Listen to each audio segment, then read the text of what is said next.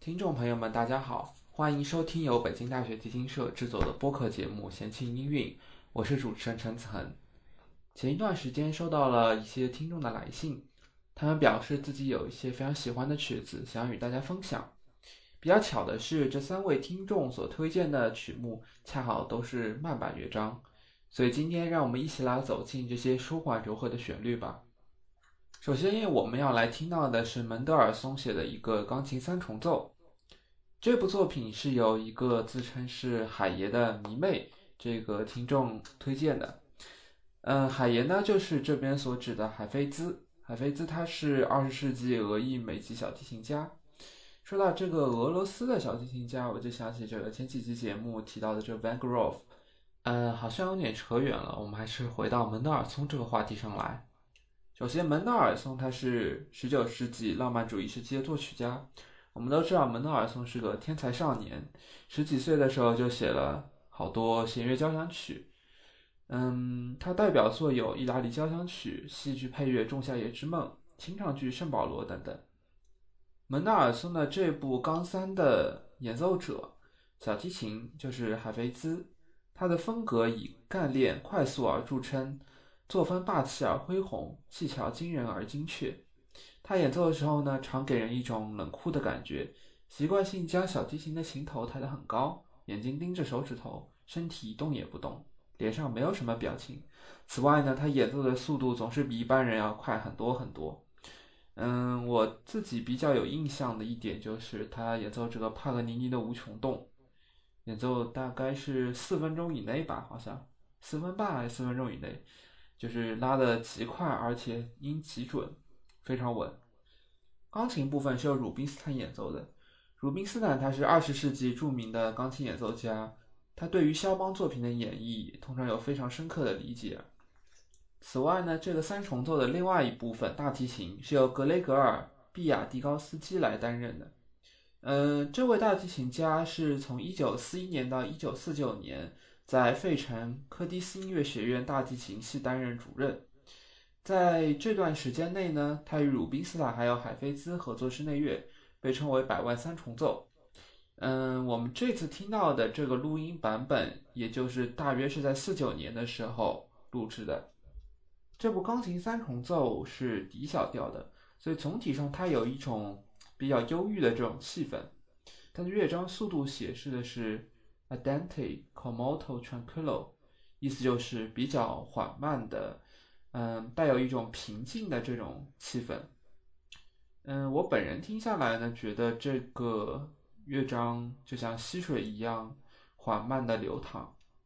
发展部呢，这个大体跟钢琴的和弦一起有些不安的情绪，而小提拉出的旋律仿佛是在抚慰着略微的忧伤。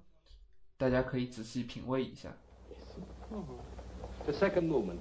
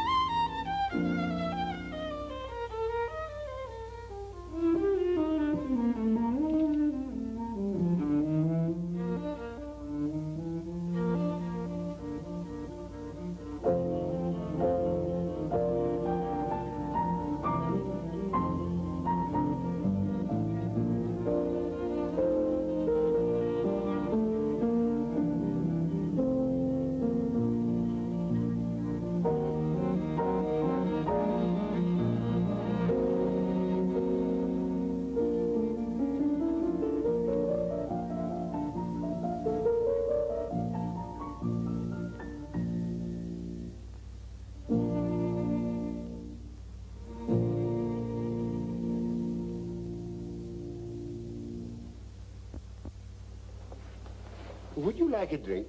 No, thank you. A little water, Arthur? Yes, certainly. Yes. No, thank you very much. 不知道大家有没有注意到这个最后这三位演奏家之间的一个有趣的对话？嗯，他们三个这样卖个萌也是非常有意思。好的，接下来我们要听到的呢是老柴第一弦四第二乐章。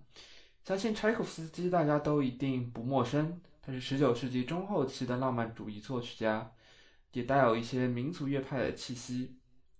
这个第二乐章，我相信也是脍炙人口。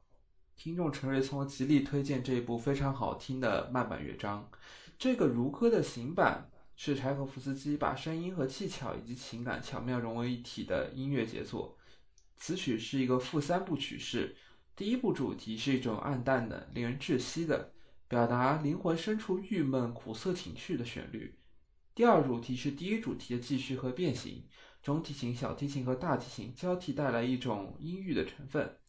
第三部分表现一种激动，乐曲忽强忽弱、忽断忽续的演奏着，大提琴和小提琴相互应答，并出现两次突然的休止，表现出内心的一种失衡、一种克制和压抑，以及无法控制的眼泪和倾吐不尽的忧结之情。最后，乐曲以两个清澈的和弦在断续呜咽的音调中结束。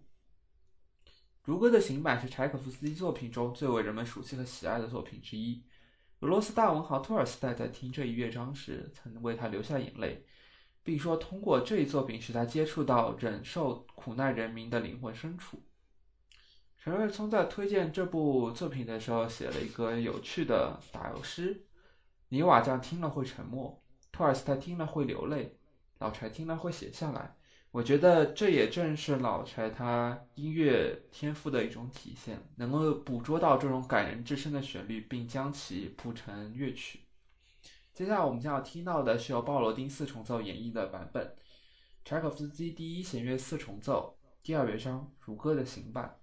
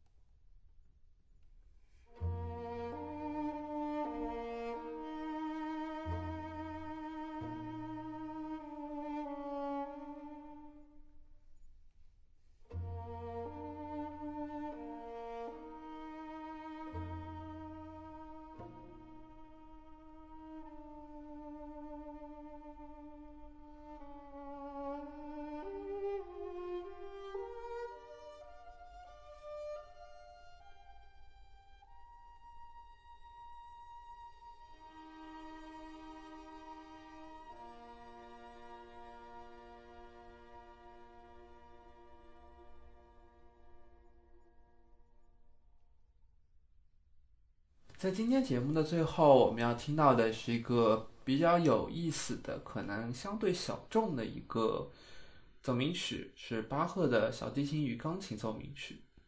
当然不是那个巴赫无伴奏小提琴奏鸣曲，这个当然这个奏鸣曲也表现出强烈的巴洛克风格，以及巴赫所娴熟使用的复调与复杂的对位技巧。我们将要听到的是这个六首奏鸣曲。当中的第二首的第三乐章，这些奏鸣曲我觉得挺有意思的。这六首奏鸣曲每一首都有四个乐章，大体上是一三乐章比较慢，二四乐章比较快。嗯，这个第二首的第三乐章呢，小提奏出优美的旋律线，而钢琴发挥了非常独特的音色，干净而轻巧，营造出如梦幻般的意境。以上就是近期的听众反馈。大家如果有什么喜欢的曲子，也欢迎向我们多加推荐。我们将以每两周至每一个月一次的频率制作听众反馈的节目部分。大家可以在微信公众平台号下留言，或者在新浪微博的评论区下给我们提出宝贵的意见。那我们下期节目再见。